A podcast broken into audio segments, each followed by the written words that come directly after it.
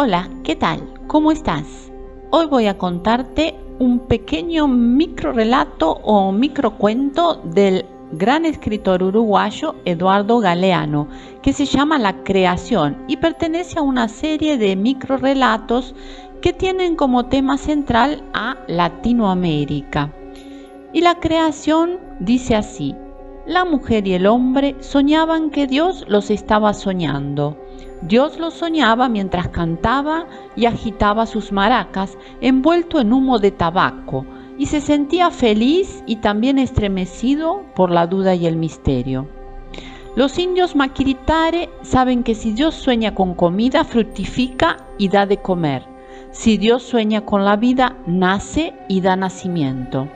La mujer y el hombre soñaban que en el sueño de Dios aparecía un gran huevo brillante. Dentro del huevo ellos cantaban y bailaban y armaban mucho alboroto porque estaban locos de ganas de nacer. Soñaban que en el sueño de Dios la alegría era más fuerte que la duda y el misterio. Y Dios soñando los creaba y cantando decía, rompo este huevo y nace la mujer y nace el hombre y juntos vivirán y morirán, pero nacerán nuevamente. Nacerán y volverán a morir y otra vez nacerán, y nunca dejarán de nacer, porque la muerte es mentira.